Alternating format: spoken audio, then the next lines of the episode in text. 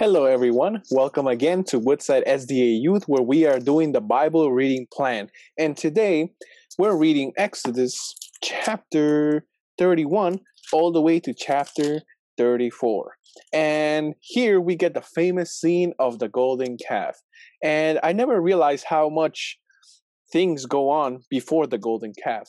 Uh, you know, I used to think after the Red Sea crossing, the golden calf happens right away. But we realized how many of the things God told to the people, God talked to them, God gave them so many laws, showing how much He loves them and cares for them. And boom, we see the people failing God. So, what were these chapters about?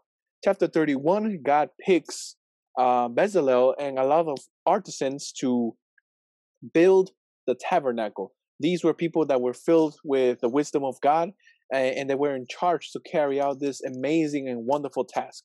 I'm pretty sure many architects who we have, or many people who love art, probably so excited uh, because it, sh- it shows here that God uses everybody in many different ways.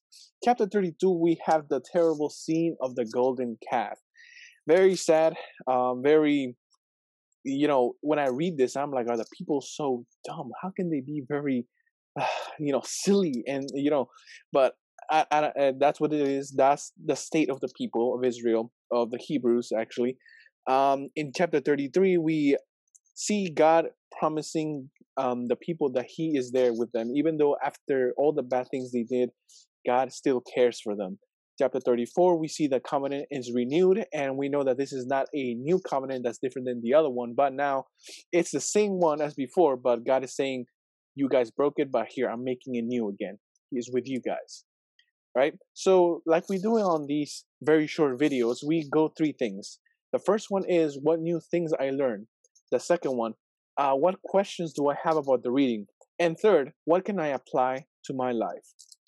So, one of the new things that I learned, and I guess maybe I didn't learn it, but it was probably behind my head so many years. But this is the first time where I brought that thought behind my head, you know, and moved it to the main part of my brain and started to think about it more uh, God gives them so many details about the tabernacle, very specific details, even down to the utensils.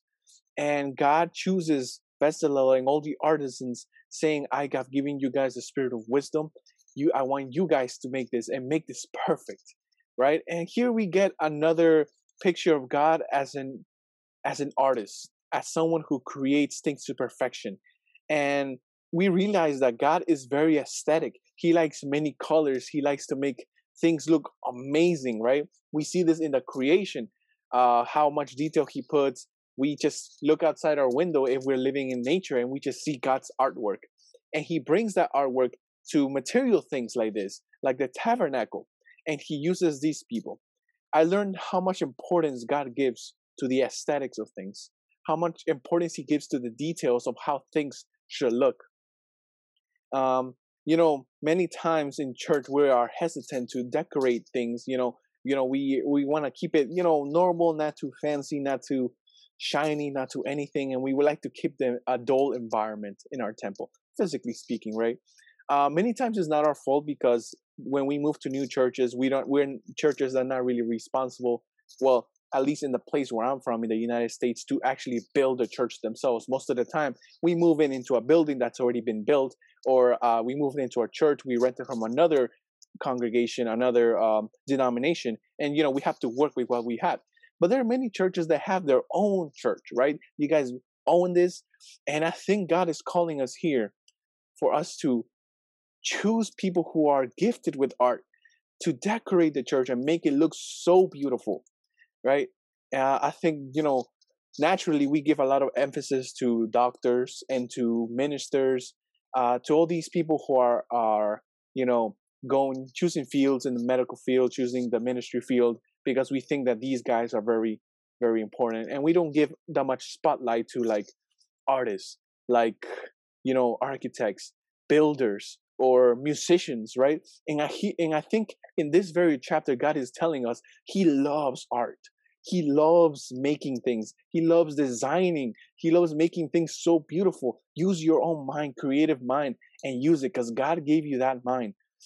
If you are listening to these videos and you're thinking of pursuing a career in art in architecture, in construction, in engineering, in music, I want to let you know that God is 100% with you. God gave you those gifts. He wants you to use your wisdom. The wisdom He gave you, He wants to um, for you to use your brain, your artistic skills, and use it for the glory of God.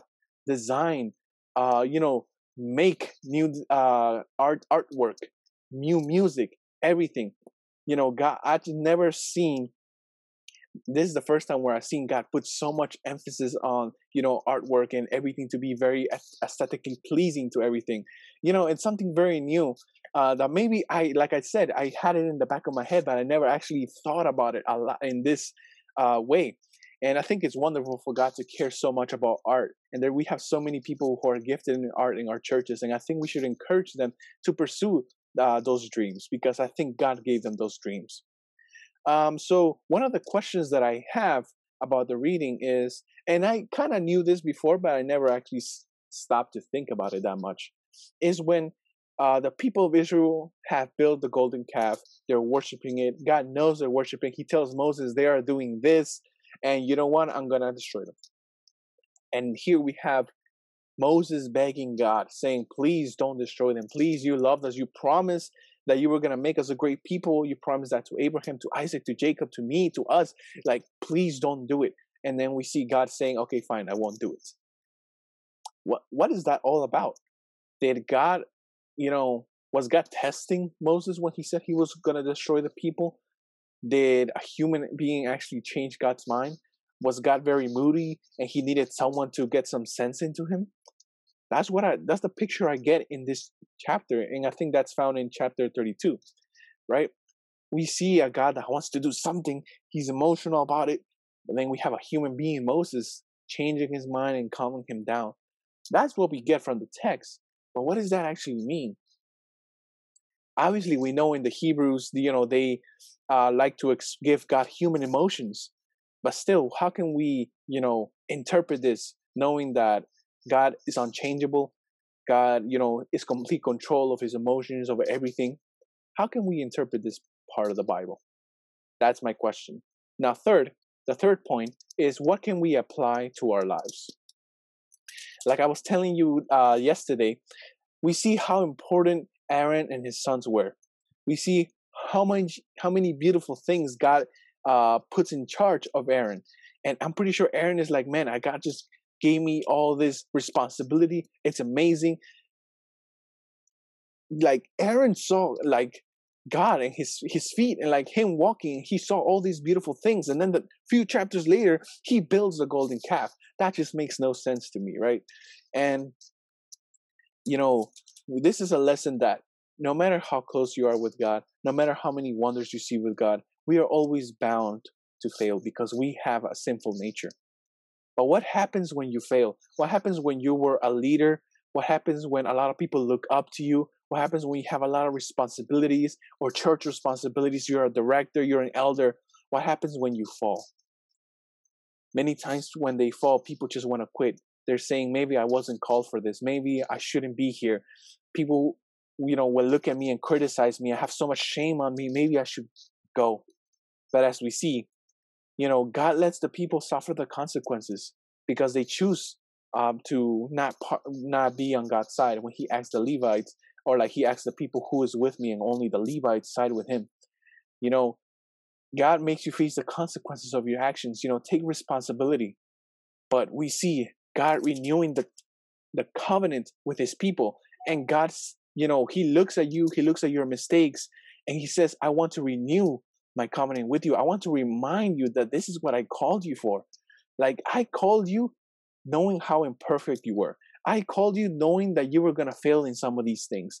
He knew that you were going to do this. He knows that you are going to fail in this part of your ministry, in this part of your career, but He still called you. Remember, He didn't call you and then you made the mistake, and God is like, oh man, He made that mistake. Mm-mm, gotta remove this man or this person.